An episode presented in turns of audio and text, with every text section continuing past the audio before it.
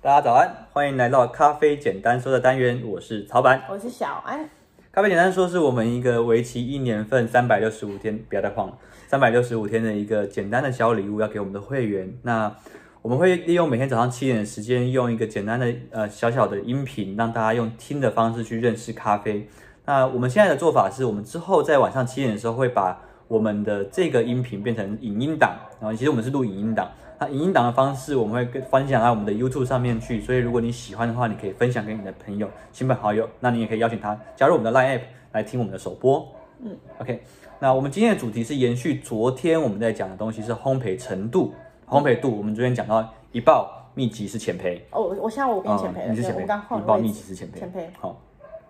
一爆结束到二爆前是中焙，嗯，二爆秘开始到二爆秘籍是深焙，哎，你要比啊，中中培培，中培，不，你要比深培的地深方焙，，深焙在这对，边，你要你要比深培，深焙，深焙，深焙，那这边是浅培，好，对，然后中间这空空的地方就是中培，中焙。嗯，这那样，当然有一些有在烘焙咖啡的朋友或烘焙师就会质疑我说，怎么会用这么简单的方式去讲这件事情？那其实大部分在国际上，我们这个东西是为了让大家比较好理解咖啡豆在烘焙的变化。嗯，因为其实我们刚刚听到，我们刚刚主要讲的是声音嘛，对就是一爆爆裂，哔哔叭叭，哔哔哔哔哔哔对哔对哔哔对，哔好，听了可以可以了。好，那主要大家在看烘焙程度是看颜色，嗯，烘焙的色素，呃，色色号，对。嗯那在呃咖啡里面，我们会有一个焦糖化的数值，就是指的烘哦烘烘焙的的呃它的数字越小，代表说它越深焙；数字越大，代表越浅焙。反你讲的好复杂，反正就是有个数字，它它就是会代表它的培度，没有错，嗯对，就是有色卡，有点像是你在装潢或者是你在看壁纸的时候，它有不同的颜色，哦，所以它是色卡，它是色卡。哦，所以哦，你讲的好像只有一个数字，所以它是一个色卡，就是像是色卡对应数值像是 Word 它选颜色那有点种，像就是有深到浅。有点像。嗯哦，了解。好，所以大家现在已经掌握到三个东西了。第一个东西是我们刚刚讲的，呃呃，最早讲的咖啡烘焙度跟上妆的感觉很像，嗯，对，深浅焙上越浅，深焙上越浓的嗯妆。好，第二个东西我们大家已经知道了，就是咖啡跟它的它的一次爆裂跟二次爆裂这件事情有关系。对，好，第三这件事情我们讲的东西是。咖啡跟它的颜色最主要的关系是颜色，对对，那还有不同的色卡，嗯不同的数字，嗯，对，大概是这样子，烘焙度，了解，对，那我们今天要提的东西是更进一步的去讲一件事情，就是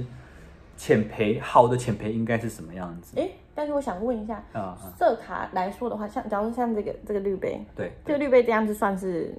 现在这个颜色这样是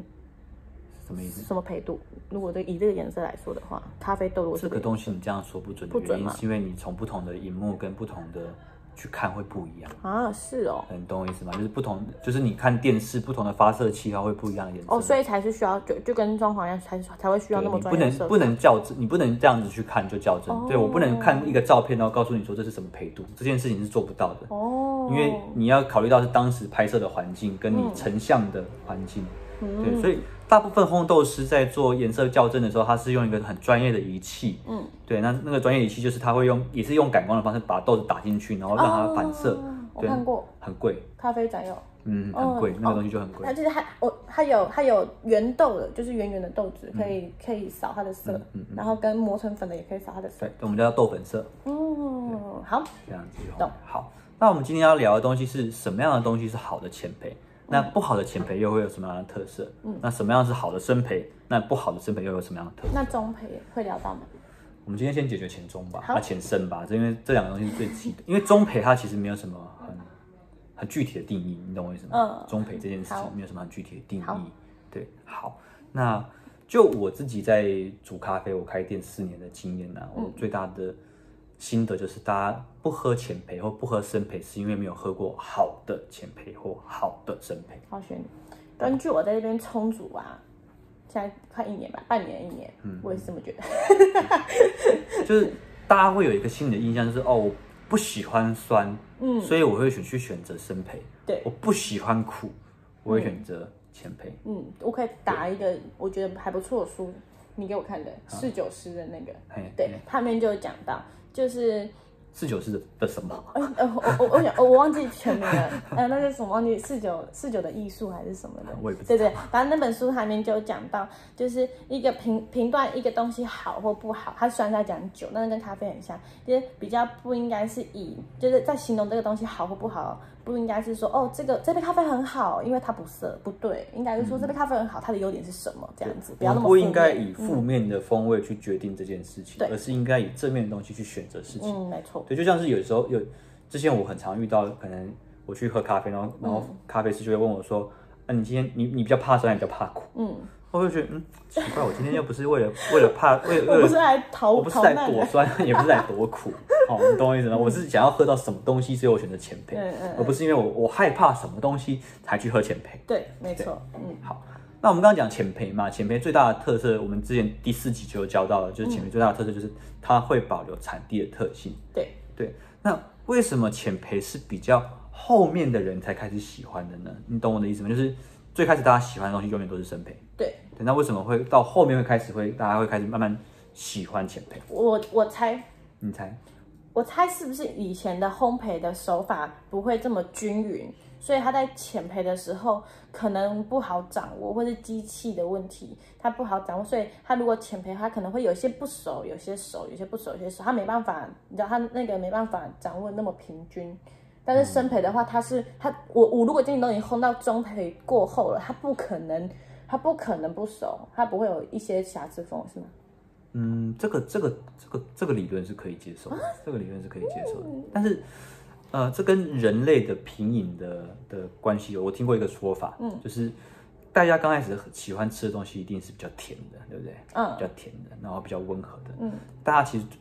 相对于苦来说，大家其实更难接受的东西是酸。嗯，对，像是红酒里面很多人喜欢喝的是那种甜美的酒，嗯薄酒来。对，可是你真正喝到后面的时候，你会喝一些像勃艮第，嗯，对，或者是其他的红酒，它其实都是比较酸的。嗯，所以当你的你的口味的层次开始往上提升的嗯时候，你就会开始去欣赏酸。但是我们在这边讲的酸，大家会很很容易误会，这个酸是感觉很刺激的酸，很很很皱眉的那种酸，但其实不是。嗯，就是咖啡跟红酒它的共通性，它们都是植物制成的产品。嗯那只要是植物性的东西，它都会带有它本身植物的酸。嗯，对。那可是这个酸的呈现方式是什么？对，我们常常会用一个形状的方式去形容，就是这个酸是比较尖锐的，很 sharp 的酸，还有这个酸是圆润的酸。对，嗯我想很很好的，就是我上你你想上次我我我跑去水果摊，我买了三种葡萄，